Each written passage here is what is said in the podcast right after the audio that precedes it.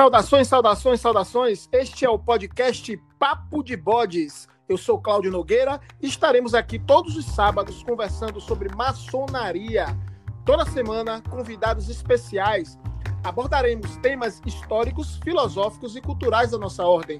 Seja bem-vindo, pode entrar. E hoje teremos o episódio de número 121 e o tema será especial. Pergunte ao bode 3, feito somente com pergunta dos ouvintes seguidores das nossas redes sociais. Seja muitíssimo bem-vindo, meu caro ouvinte. Pode entrar! Que beleza, que beleza, que beleza. Olha nós aqui, mais um, né? Papo de bodes. Pergunte ao bode. Esses episódios foram criados com a intenção de responder perguntas dos ouvintes, somente os que frequentam as nossas redes sociais. Fizemos o primeiro, que foi o de número 73. Se você não escutou, vá lá, dá uma olhada, sobretudo aqueles que não conhecem nada ainda sobre maçonaria, ele é bem nessa intenção. A maioria dos ouvintes que participaram eram não iniciados e realmente é, fizeram perguntas fundamentais, muito interessante. E depois fizemos o, o Pergunte ao Bode número 2, que foi o de número 91, e falamos sobre assuntos já um pouco mais amadurecidos em relação ao primeiro. Hoje vamos fazer o de número 3, e esse de número 3, ele realmente teve uma participação maior, inclusive dos irmãos maçons, né, principalmente aprendiz e companheiro, fizeram perguntas é, muito mais interessantes, muito mais robustas do que os dois primeiros, né, até porque a maioria dos que participaram são é, já iniciados, então as perguntas né, é, nós, é claro, aqui não respondemos determinados tipos de perguntas, porque não convém responder é, em público, são coisas mais fechadas, mas a gente selecionou aqui algumas e realmente notar que tem muitos interessados em saber alguns detalhes que estão um pouco à frente do seu grau, ou alguma coisa mais de uma compreensão mais, é, vamos dizer assim, mais extensiva. Enfim, né? tem perguntas muito interessantes aqui, algumas inclusive mais puxadas para o lado filosófico. Mas vamos ao que interessa, né? Que é as perguntas. Então, sem mais. Márcia Amada, o currículo do Papo de Bodes.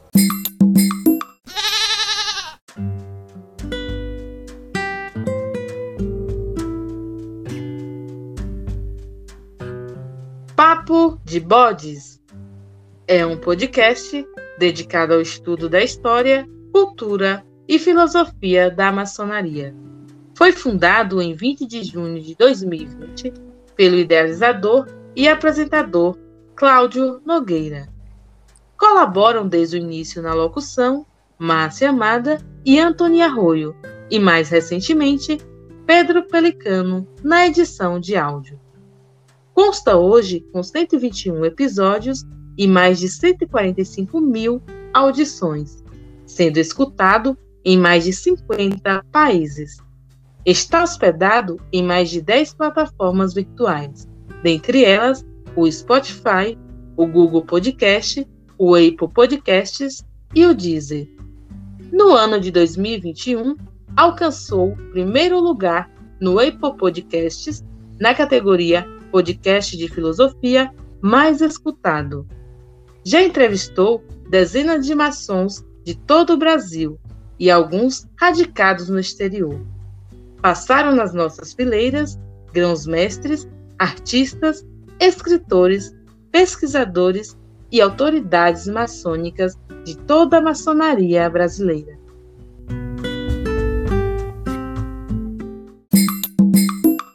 José Carlos Nassif pergunta: Parabéns pelo belíssimo trabalho. O que quer dizer Augusta e respeitável loja simbólica?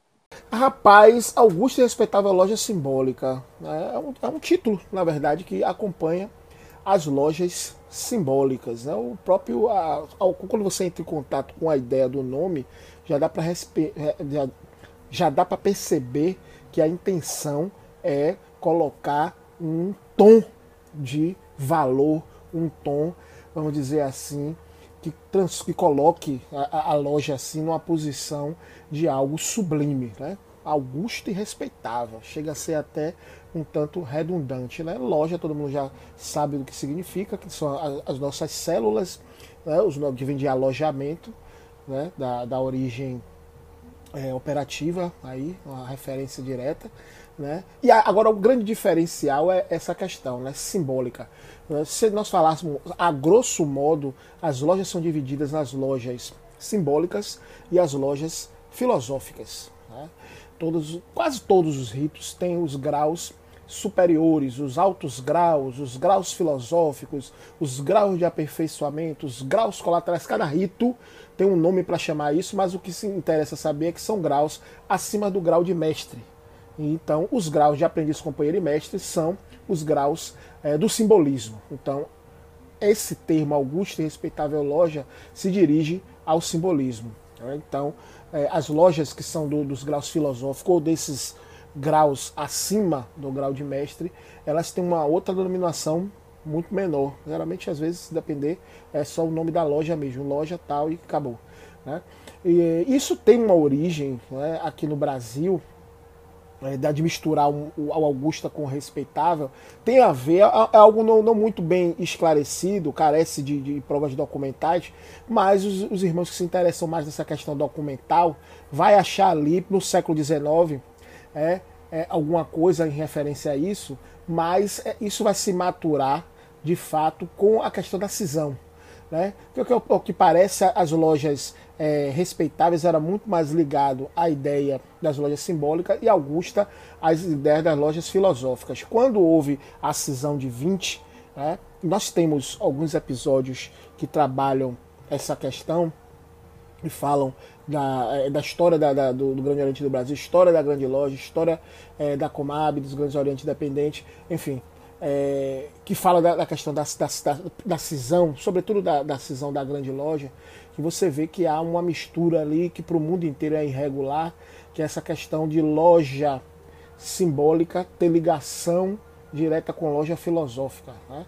A, a, a, cisão, uma das principais causas da cisão era que o grão-mestre da, das lojas é, simbólicas do Grande Oriente do Brasil, ele queria também ser o soberano dos graus filosóficos. E não, internacionalmente isso não, não, não pode. E a briga começa daí e vai desenvolver né, nas grandes lojas. Nas grandes lojas, como ficaram com a patente dos graus filosóficos, criaram as suas lojas simbólicas. Então aí é, é, percebe que a irregularidade é, aparece do, de ambos os lados. E aí começa a misturar os dois conceitos né? Augusto se respeitava, as lojas que eram simbólicas, mas também que tinham os graus filosóficos. Então tem uma história referente a isso, mas o que mais importa é hoje. Hoje a distinção básica é essa, né? Essa questão de ter todas as lojas, tanto do Grande Oriente do Brasil, quanto da Grande Loja, quanto da, da Comab, elas utilizam o termo antes do nome da loja, Augusta e Respeitável Loja Simbólica, aí o nome da loja, o número da loja e a potência da qual a loja é ligada. Né?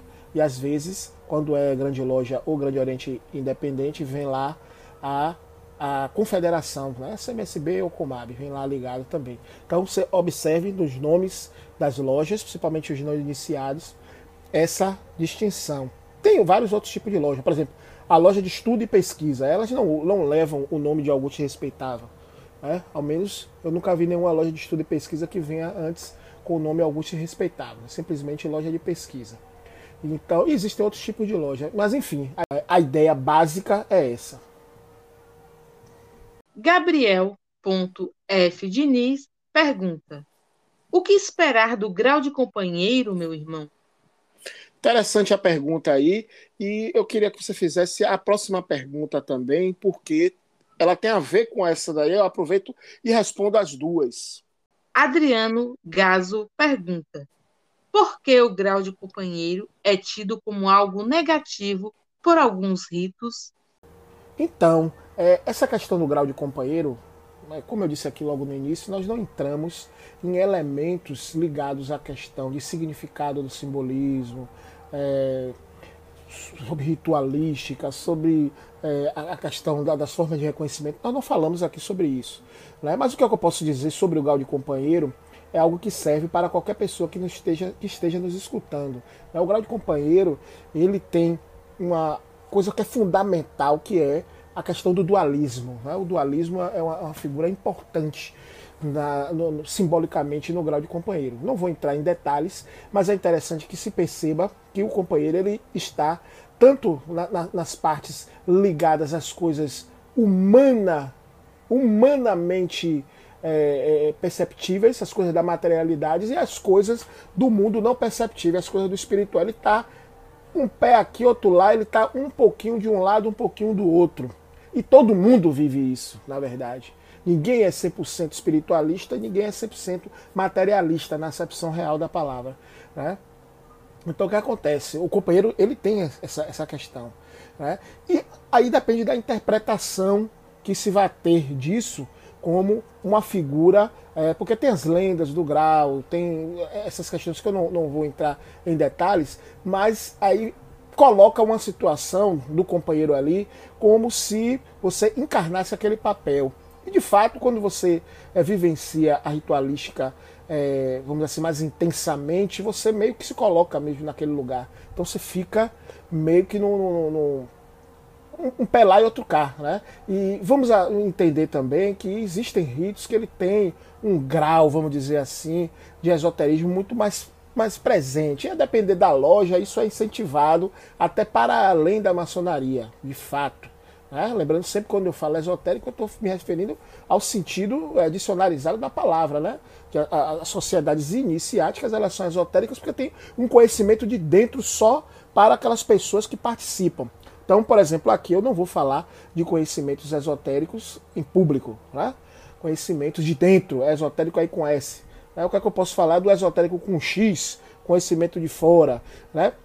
Então, é, existem sim algumas pessoas que ficam falando da questão do, do companheiro por causa da, da, da questão é, lendária que tem por trás, do peso que tem. Quem é maçom aqui está me ouvindo, está com certeza entendendo o que é que eu estou falando. O fato é que é, todo grau ele tem a sua beleza, ele tem a sua necessidade o tempo que você passe nele. Então, tempo de companheiro é o tempo de transição, porque né, na, na, mentalidade do maçom é a mentalidade decidida, a mentalidade é, do qual nós buscamos as coisas do mundo espiritual, as coisas mais sublimes. Espiritual aí não estou nem me referindo a religioso, mas as coisas do mundo da virtude, que estão para além dessas coisas daqui. Então, o que é que acontece? O grau de companheiro é um grau que você passa pouco tempo nele. Né? A não ser uma pessoa como eu, né? que todo desorganizado, tive alguns problemas e fiquei um bom tempo no, no, grau de companheiro, né? a ponto de me chamar de companheiro instalado. Eu fiquei acho que mais de um ano no grau de companheiro né? e acontece. É, tem esse, esse problema, né? Você fica de saco cheio de ser companheiro, quer ser logo mestre e é complicado, mas é, é tudo ao seu tempo, né? Mas assim, não existe nada de negativo no grau, existe é, a realidade da vida, que nós não somos nem sempre 100% positivo, nem 100% negativo. Nós estamos um pouco lá, um pouco cá, e o equilíbrio é que garante uma vida melhor. E só para não, não, não, perder aqui o fio da meada, porque o primeiro me pergunta o que esperar do grau, né, é um grau de estudo. Você vai ver lá que tem uma série de estudos, né, que tem uma, uma ligação simbólica uma, uma, uma certa. Uma, um, tem um certo símbolo lá, que ele é carregado de uma, uma série de ciências, uma série de conhecimentos que mostra que o homem tem que ter essa visão né, de buscar o conhecimento. Né. O conhecimento é assim, ele, ele é bem dedicado a esse grau, é um grau de trabalho, de para você, o aprendiz ele está lá, né? o próprio nome é muito claro, né? Ele está dando os primeiros passos, né? Ele está é, é, tendo os primeiros contatos, o companheiro já está robusto, ele está o tempo todo se preparando para ser o mestre, e o mestre é aquele que né, é, exerce todos os cargos, ele, ele tem uma, uma, uma, obrigação junto aos aprendizes e companheiros de passar conhecimento. Então, como é que você matura isso? É durante o grau de companheiro. Então, você tem que ter muita atenção na ritualística, e depender do rito, é, você não vai participar da ritualística, depender do rito. Tem rito que você nem vai falar no templo. É na hora de apresentar trabalho, depende do rito. A Dona Iramita mesmo tem essa proposta. É, então o que acontece? É, tem ritos que você não trabalha, tem ritos que você só trabalha alguns determinados cargos, né? não pode ir para determinados cargos que é, poderia comprometer a questão da ritualística, mas você pode observar aqueles outros cargos, porque futuramente você vai fazer parte. Então fica aí a dica, é o que esperar do grau de companheiro não, é o que você deve buscar nesse grau. É que você tenha uma visão muito bem definida de que você será mestre em pouco tempo e vai estar executando tudo aquilo que os mestres estão executando. Então, não só do conhecimento do significado das simbologias, mas também da ritualística. Você tem que saber executar. O mestre, ele cumpre todos os, os cargos né, que chamarem ele para cumprir. Então, você tem que estar tá sabendo que assim que você virar mestre, vocês têm que estar tá pronto. Claro que tudo isso envolve um tempo, mas já sabe qual é a proposta de ser companheiro. Kleber Elzer pergunta: Meu irmão, quero ir à Bahia. Me convida para visitar a sua loja? Opa, meu irmão, claro. Pode vir a hora que você quiser. É só entrar em contato. Nós estamos sempre aqui em Salvador, na Chapada Diamantina. Então você vê aí comigo, fala lá no, nas redes sociais e marca tudo direitinho que a gente vai. Minha loja aqui na, na, em Salvador, nesse momento eu estou em Salvador. Né? A minha loja funciona dia de quinta-feira, né? no bairro do Tororó, aqui no, no, no, centro antigo de Salvador. E lá na, na, Chapada tem uma loja que eu sempre vou, que é dia de segunda-feira, que é da, das grandes lojas.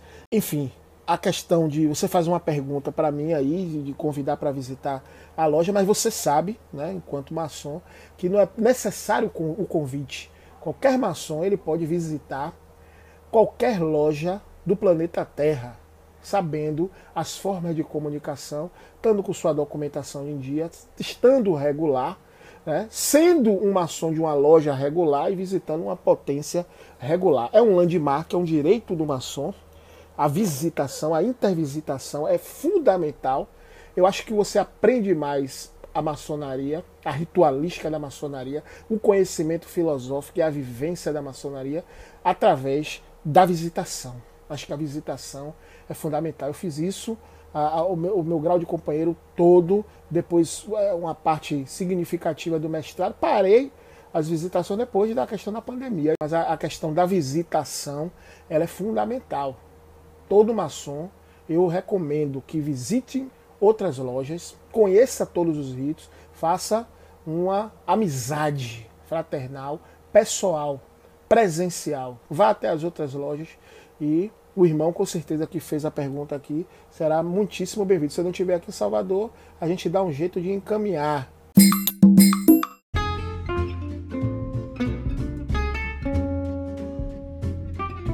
Siga nossas redes sociais: Instagram e Facebook. Papo de Bodes. Paulo Rodrigues, 3782, pergunta: Cada loja possui um rito específico no qual o maçom tem que focar seus estudos? Bem, para não ter ambiguidade aí com essa questão, vamos lá. Cada loja possui um rito específico? Sim e não. Cada loja tem um rito que pratica e não pratica vários ritos. Né? Numa loja você só pratica o rito que a sua loja decidiu é, praticar. Né? É, agora, não é que cada loja tem um rito seu, específico seu, né? Eu, eu, eu estou respondendo dessa forma para não causar nenhum tipo de ambiguidade. Tá? O que, é que acontece? Nós temos aqui no Brasil alguns ritos, todos eles nós já tivemos episódios aqui. Se você procurar, você vai ver lá que nós fizemos um episódio com rito escocês antigo e aceito, um episódio com rito adoniramita, rito brasileiro, o rito moderno, fizemos com o ritual de emulação, fizemos com o rito York americano, fizemos com o rito escocês retificado, fizemos com o rito Schrader e por último fizemos com o rito de São João, é, que é o húngaro. Nós, nove ritos né, que nós temos aqui no Brasil, que são é, os ritos regulares da maçonaria regular.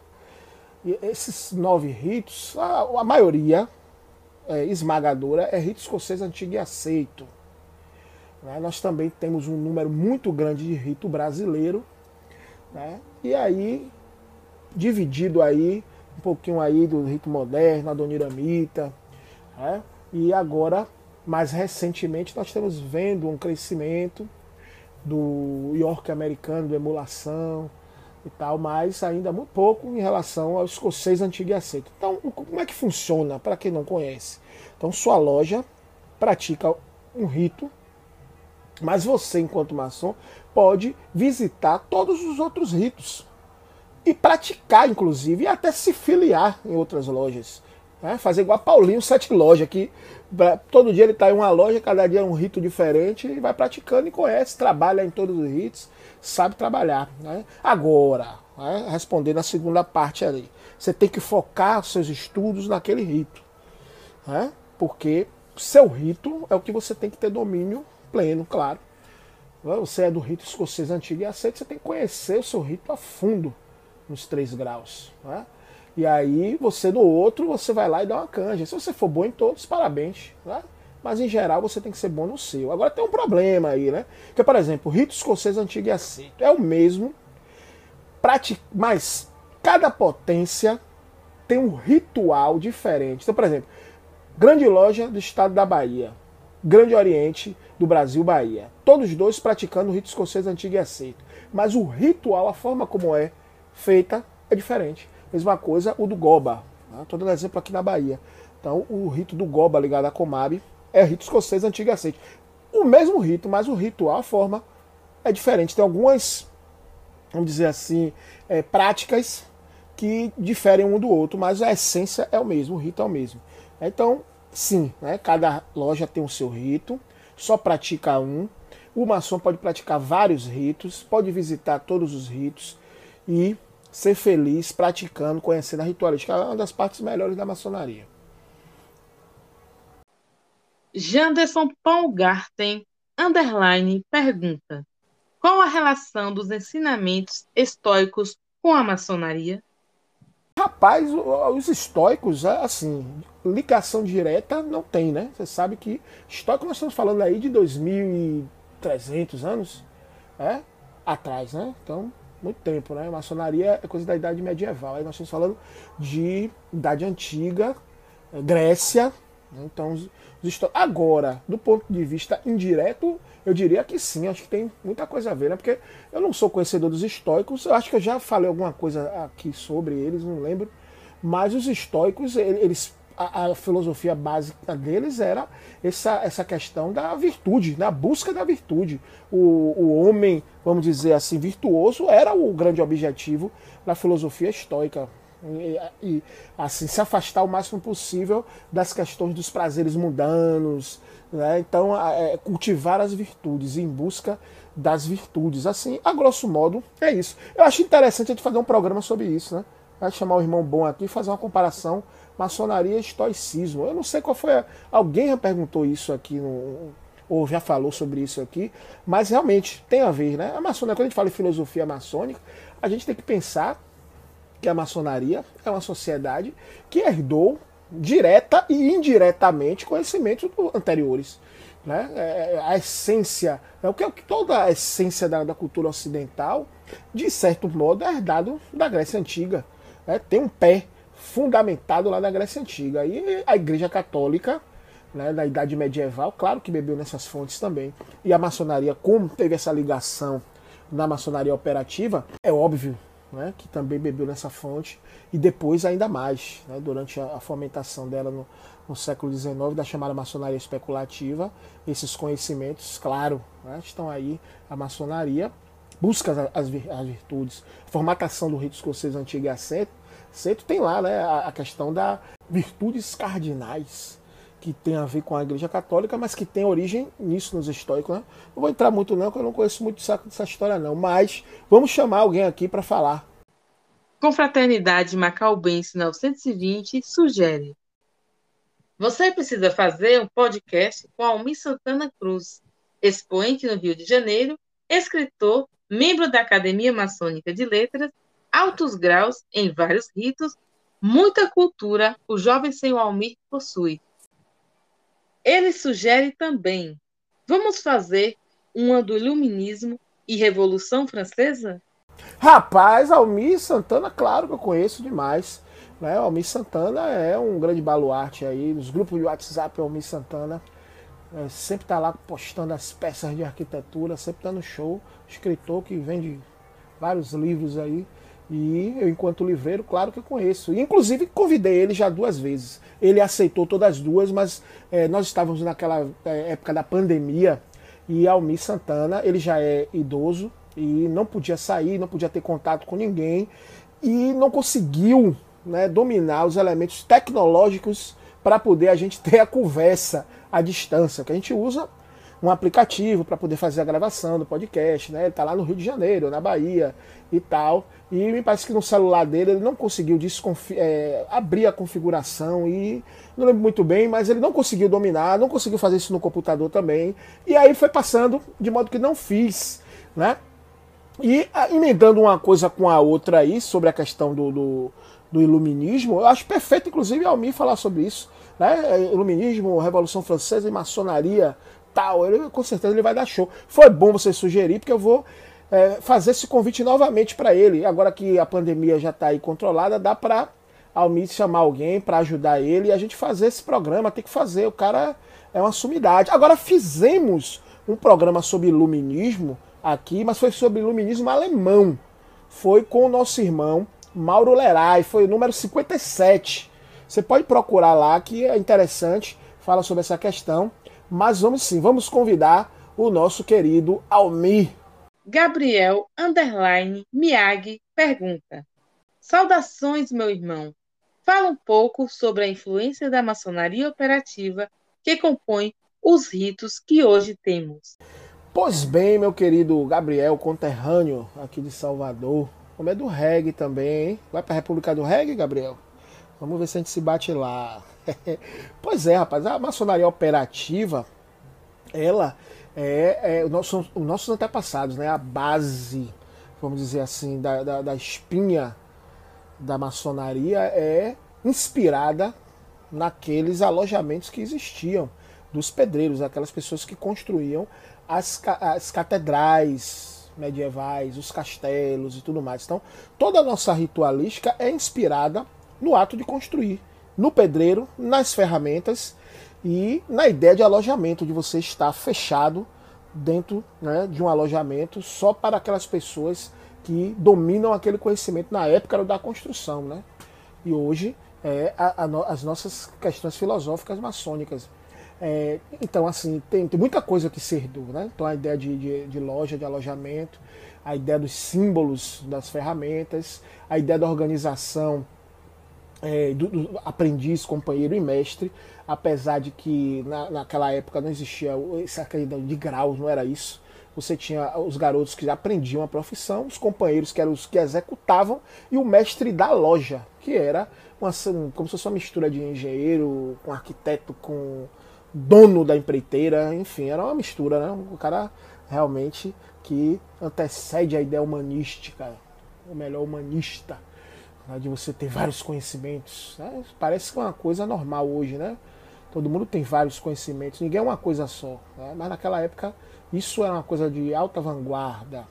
E tem vários documentos daquela época que são documentos que dão uma ideia assim, não é não é iniciação no sentido de hoje, mas era algo assim, é, rituais de admissão.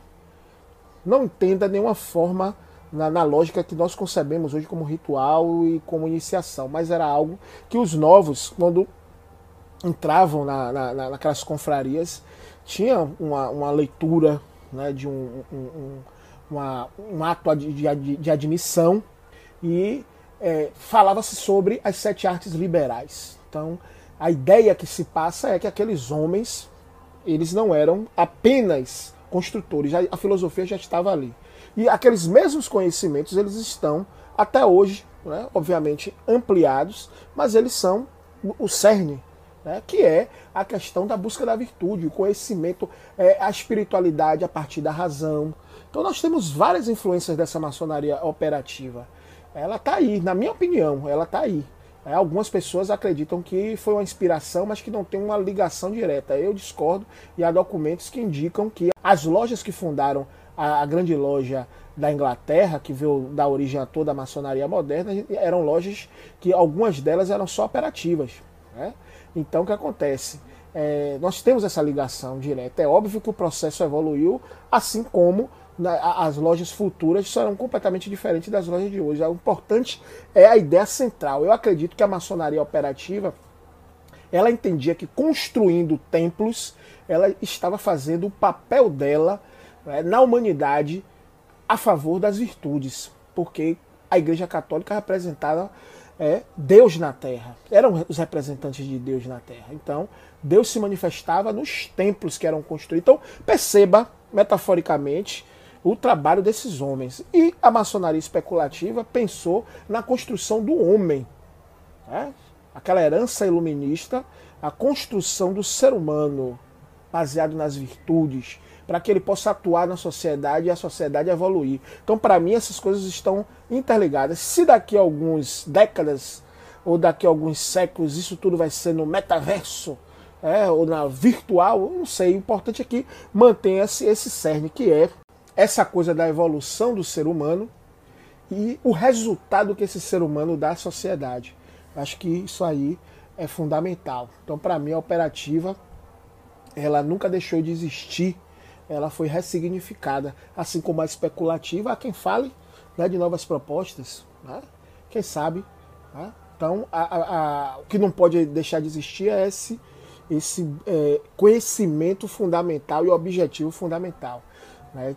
da busca da virtude e do resultado para a sociedade dessas virtudes. Um homem melhor.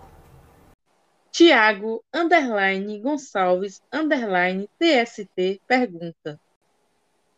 Por que as igrejas protestantes, que tiveram ajuda da maçonaria no século XIX, negam isso em suas biografias? Olha, Tiago, eu vou te dizer uma coisa. Isso é realmente algo altamente decepcionante, né? A postura da igreja protestante, sobretudo aqui no Brasil, né, que é o objetivo aqui da fala, é realmente decepcionante. Né? Ultimamente você tem visto o que alguns setores da igreja protestante têm feito, né, sobretudo as neopentecostais, esse segmento e tal, com essa intervenção direta na política, com essa coisa de é, é, praticamente obrigar, não é praticamente não, obrigar os seus fiéis a votarem em determinado candidato, a fazer protesto ligado a esse, esse candidato, a fazer falas altamente pre preconceituosas, a sugerir uma espécie de religião de Estado, né, num país de Estado laico.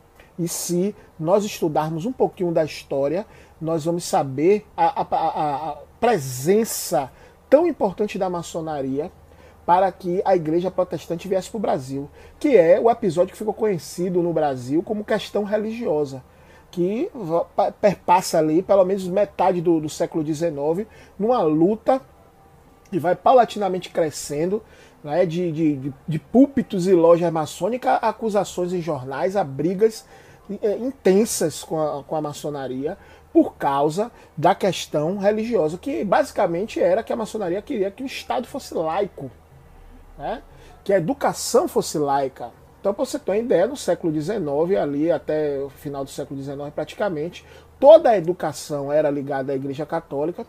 Né? Para você casar tinha que ser através da Igreja Católica, para você ser enterrado tinha que ser nos cemitérios da Igreja Católica. Então tudo estava ligado à Igreja, sem falar da influência que exercia diretamente com a política.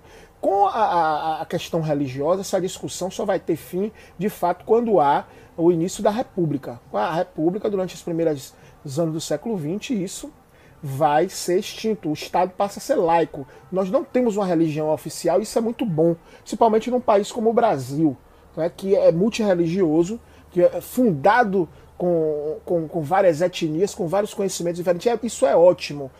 Cada país que tem a sua religião é, oficial, problema seu. A história sua é a sua, a nossa é a nossa. E o século XXI não dá mais para ter uma religião de Estado. Né? Isso, isso é, é lamentável. Né? E a igreja protestante tem meio que batido nessa tecla, meio que indiretamente, né? condenando várias práticas que as pessoas têm, baseado nas suas ideologias filosóficas, nas suas teologias, e não é assim, porque todo mundo paga imposto, então o que é ruim para um pode não ser para o outro do ponto de vista moral, Né? Então, uma determinada religião, por exemplo, a igreja protestante condena o homossexualismo, o candomblé não. Mas na hora de pagar o imposto, o cara do candomblé paga o mesmo valor do cara que é evangélico. Então, deixa suas questões espirituais, morais, para seu templo, para sua casa, não para o Estado. Né? E, e, eles não reconhecem de, de fato essa questão histórica da participação da maçonaria, condenam, condenam né? e dizem que é, a maçonaria é satânica. Há, há alguns segmentos né, perseguem pastores maçônicos já falaram para mim já, nossos irmãos pastores, de ser expulso da congregação, ameaças né, por ser é, de determinado é, setor religioso radical que acha que maçonaria vai, vai disputar terreno, como se nós fôssemos uma religião disputando ali com, com, com eles, ou você é da minha religião ou não é. Então é um negócio assim tão pesado, tão negativo em pleno século XXI nós temos que estar tendo discussões desse, desse tipo. Né? Então, é, primeiro que para você conhecer, você sendo um membro de uma igreja dessa, para você conhecer a história da sua religião, não existe isso, não se fala isso no templo. Né? Deveria ser, ah, tudo bem, ah, no templo vamos falar só da, da Bíblia, beleza. Mas hoje em dia tem se virado púlpito, né? Palanque. Vai, vai, lá com o candidato, vai lá falar do candidato, faz reunião de porta fechada para falar de, de, de, candidato, etc, etc. Né? Por que, que não para também para falar um pouco da história da sua congregação? Como é que começa os batistas? Como é que começa a, a Universal? Como é, aí, você está entendendo? Isso não acontece, porque se acontecesse, muitos deles iam conhecer a participação da maçonaria nessas, nessas sociedades, na, no, no fomento da liberdade da liberdade religiosa.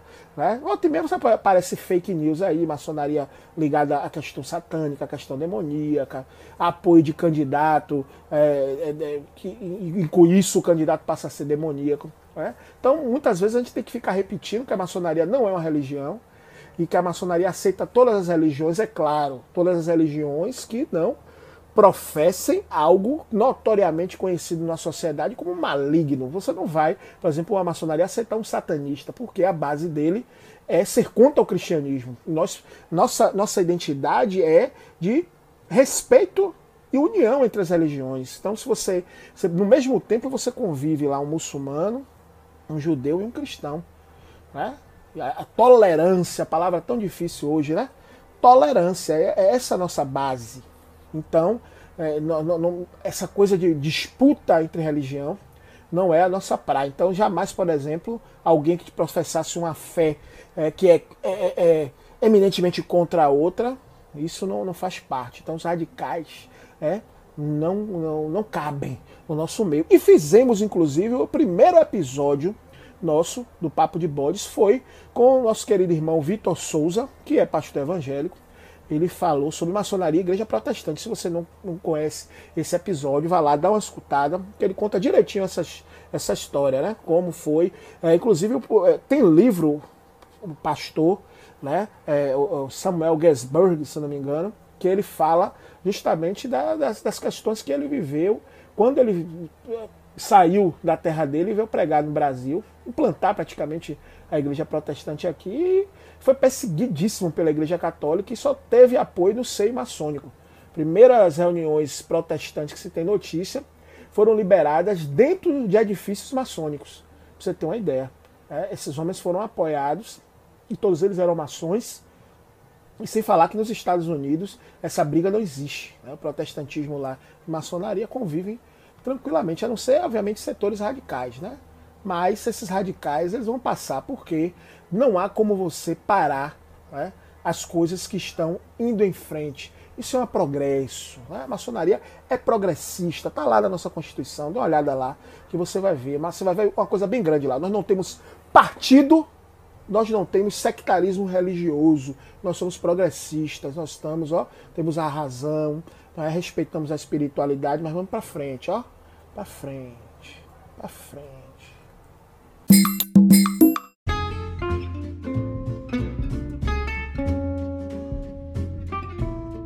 Apoio Cultural www.comotal.com.br Artigos maçônicos. Eduardo JR 13 pergunta: Minha iniciação é no próximo sábado. Alguma dica? Maravilha, meu irmão, maravilha. Fico feliz, viu? Em saber que você estará no seio maçônico. Que maravilha. Próximo sábado. O programa vai pro ar sábado, não é isso?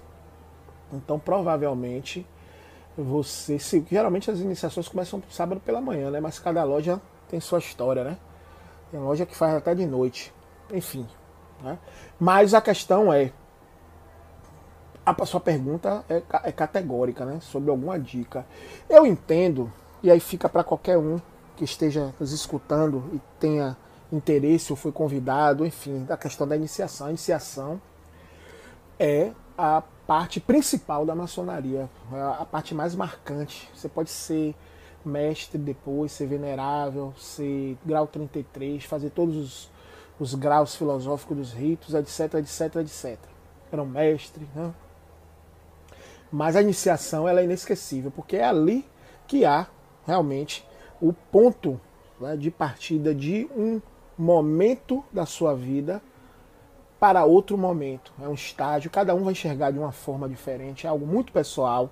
Tem gente que vai olhar uma, um olhar muito mais espiritual, tem outros que vão por um olhar mais filosófico, vão perceber toda a filosofia que tem. Outros por uma tradição familiar, porque o pai era, o avô era, então ele está cumprindo, cumprindo um ciclo da vida. Né?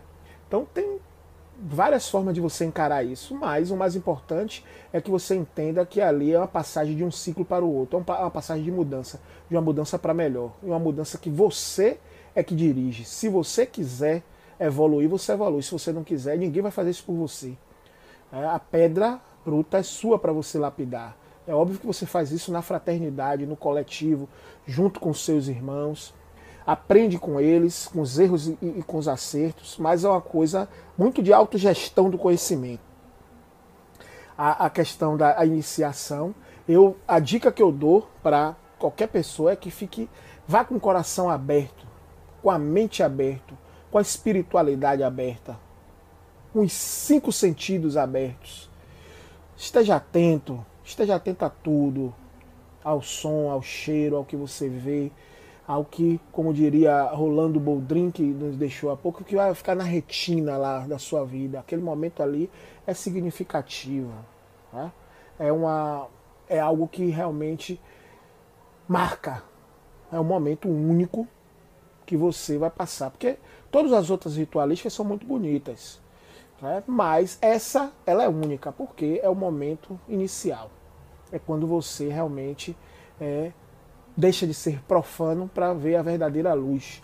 Isso é simbólico, pode parecer até um pouco é, piegas, exaltoso, etc e tal, mas do ponto de vista simbólico, quem já passou entende como é uma decisão de mudança de vida. É óbvio que ninguém virá santo porque foi iniciado, mas uma coisa se coloca na sua frente. Você tem que ser melhor a cada dia. Isso é muito colocado. E nós fizemos um episódio falando sobre isso, né? A iniciação maçônica, episódio número 37, com o queridíssimo Luiz Miller, né? Que é o, é, o criador e, e do, do, canal Fatos Maçônicos.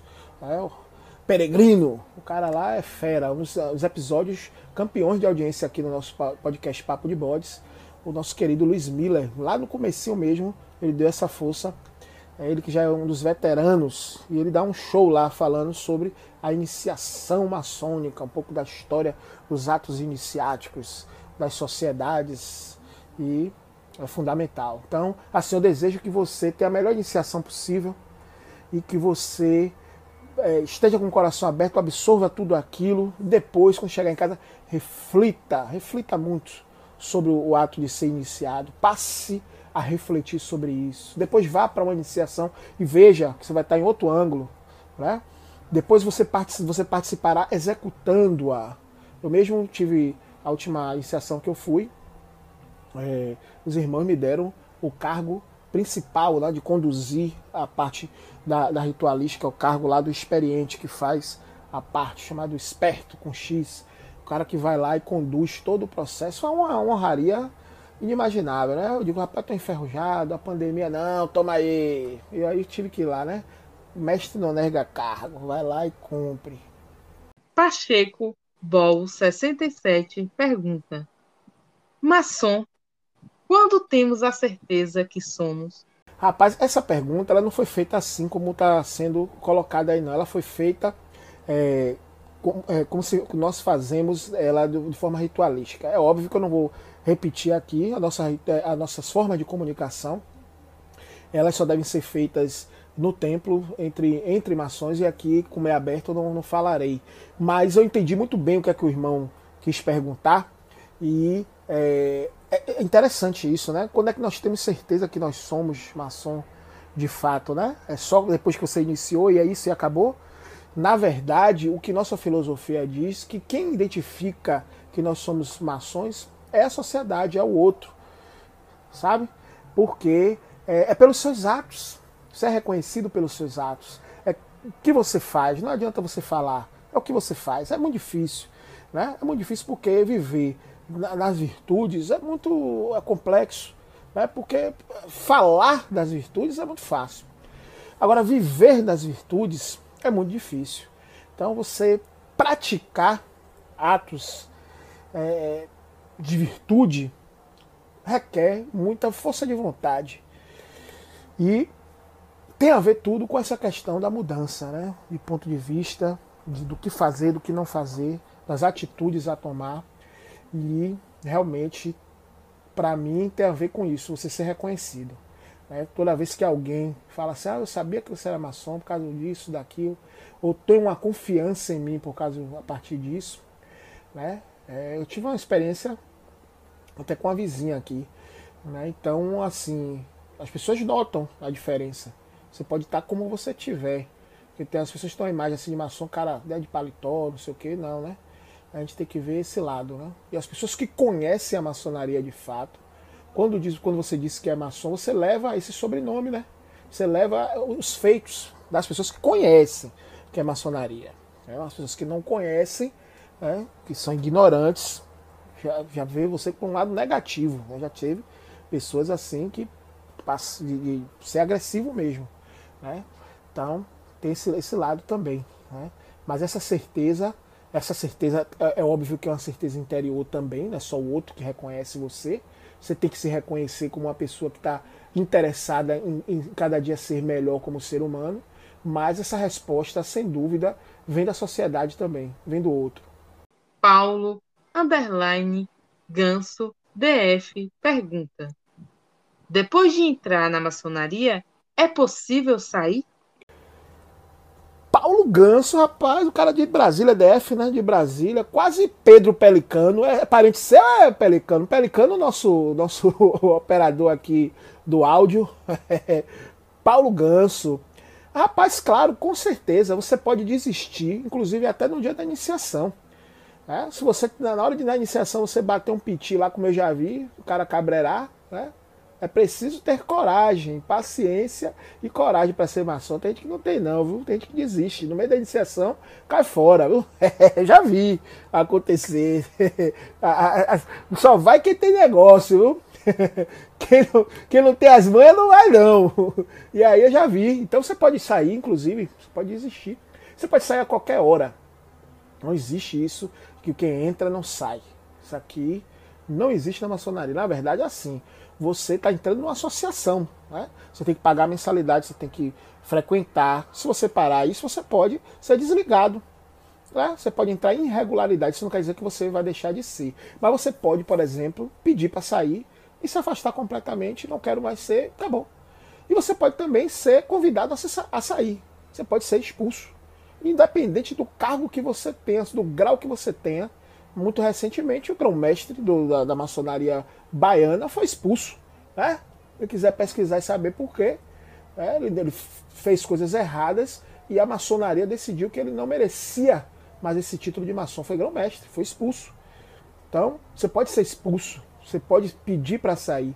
Não existe essa coisa de que você entra e não sai mais. A gente às vezes diz é, simbolicamente, uma vez maçom, sempre maçom e tal. Mas não é bem assim. Do ponto de vista legal, você tem realmente que cumprir determinados requisitos da sua associação, dentre elas uh, o pagamento e a frequência para se manter regular. E você, obviamente, se você for expulso, você deixa de ser tratado como irmão. Interessante é nos documentos quando vem que a gente toma conhecimento, passa para todo mundo, o documento começa irmão, não sei o que, quando ele termina, já termina senhor, tatatá, tá, tá, já deixa de ser irmão. Para você ter ideia, a fraternidade é, mas tem suas regras e você pode sim sair a hora que você quiser e pode ser convidado a sair também. Vitor Souza On pergunta: Irmão, existe a possibilidade das potências se unirem algum dia? Meu irmão, eu sinto na sua pergunta um ar de esperança, né? que é algo até romântico, né? das potências se unirem algum dia. Nós fizemos o episódio 76, 77, 78, que conta a história das três grandes forças da maçonaria brasileira. Né? O Grande Oriente do Brasil, que é a primeira grande potência nacional. Obviamente tiveram algumas outras tentativas anteriores, mas de fato mesmo, sistematizado é o Grande Oriente do Brasil, de 22, e aí vem as grandes lojas do final da década de 20 e depois de 70, é, meados de 70 lá, a que nós chamamos de Comab comumente, né, com os grandes orientes independentes, estaduais.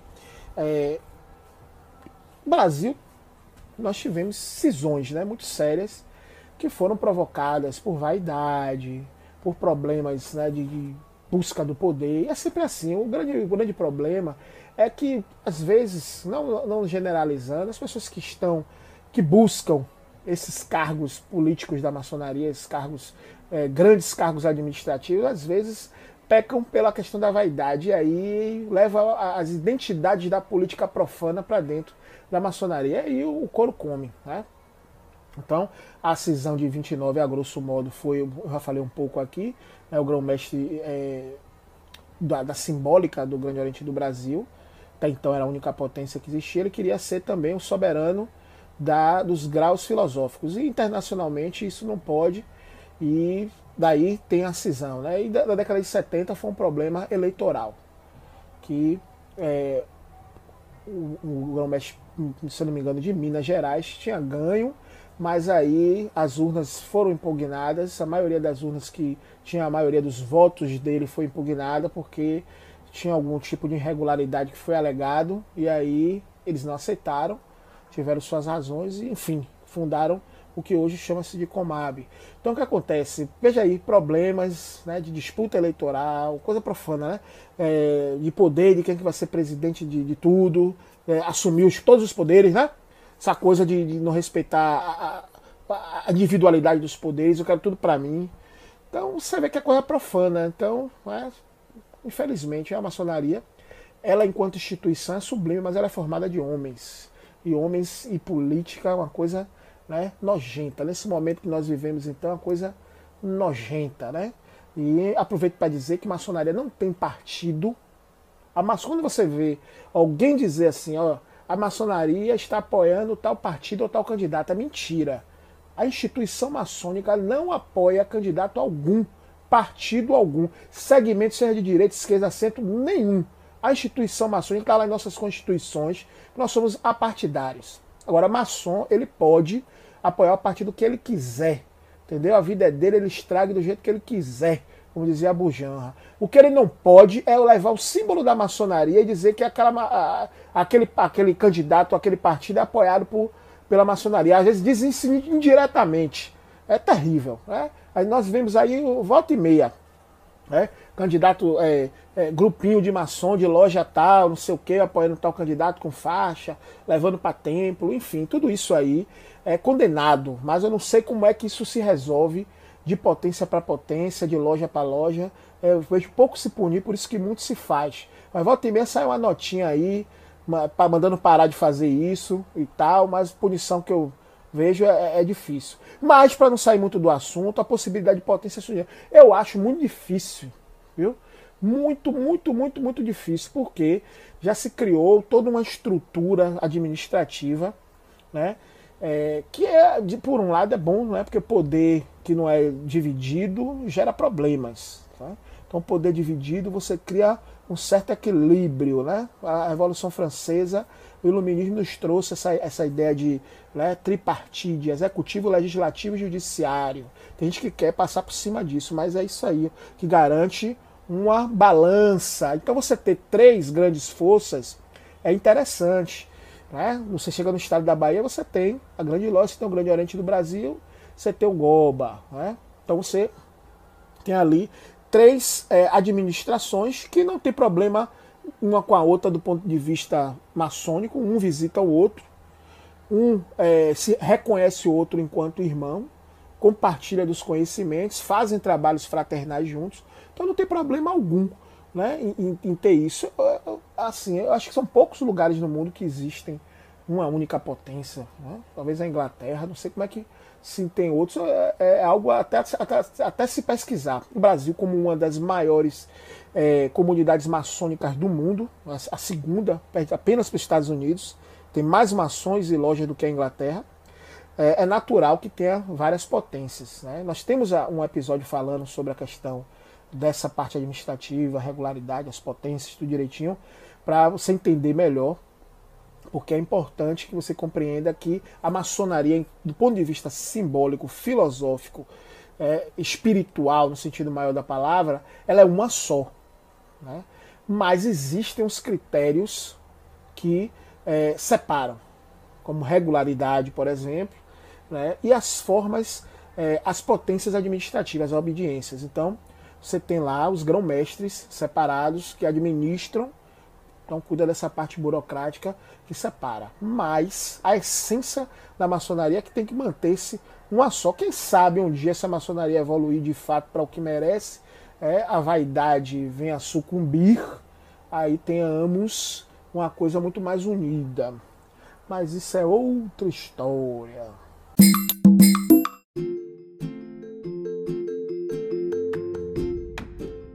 Mestre Arroio, o que é que eu faço para eternizar o pensamento? Escreva um livro.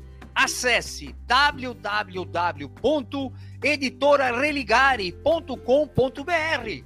Nós ajudamos você nessa difícil empreitada. Ninguém escreve um livro sozinho.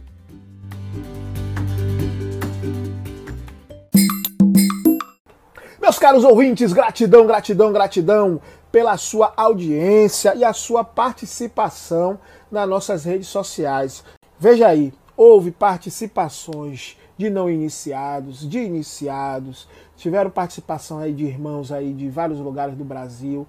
Hoje eu não saí identificando a localidade, mas a gente percebe pela forma de escrever, pelo alguns colocam a, a localização, enfim. Quando você tem acesso lá às nossas redes sociais, você tem a possibilidade de mandar essas perguntas, de mandar sugestões, de participar do nosso programa. Nós tivemos já irmãos que vieram, ó, eu trabalho com esse tema, o que, é que você acha de me entrevistar? Sobre eu chamar, ou dar sugestões e eu chamar, não só de sugestões de tema, mas sugestões de convidados. Nós damos muito valor à participação do ouvinte, fazemos esse programa por causa dos ouvintes para que a maçonaria possa é, aparecer da forma que ela é, do forma que ela mereça, nem, nem sublime demais, né? nem profana como alguns querem. Né? Então a gente é, vem aqui para justamente desmistificar muita coisa, falar um pouco da história, da filosofia, da cultura, da organização, mas abrir espaço para que os ouvintes perguntem, para que os ouvintes debatam, façam sugestões. Nós estamos aqui para isso. É só você ir lá nas nossas redes sociais, tá? Papo de Bodes, tanto no Instagram quanto na página do Facebook. Pode entrar em contato comigo no privado. Aqui não tem frescura. Quem, quem, quem conversa comigo sabe que eu falo com todo mundo lá que manda mensagem para mim. Então a gente tem essa comunicação. A rede lá tá fraquinha ainda. Nós estamos aí chegando a 150 mil ouvintes, mas lá no Papo de Bodes é, no Instagram não tem 2 mil seguidores, vai lá, dê uma força. Na, na, na, página também do Face, vai lá, dê moral ao bode. Meus queridos ouvintes, cada vez mais feliz com a participação, as críticas, as sugestões, é, o contato, o carinho. Realmente o Papo de Bode está sempre é, de portas abertas e com esse sentimento de gratidão. Por isso, meus queridos, eu digo, meus queridos ouvintes, satisfeito!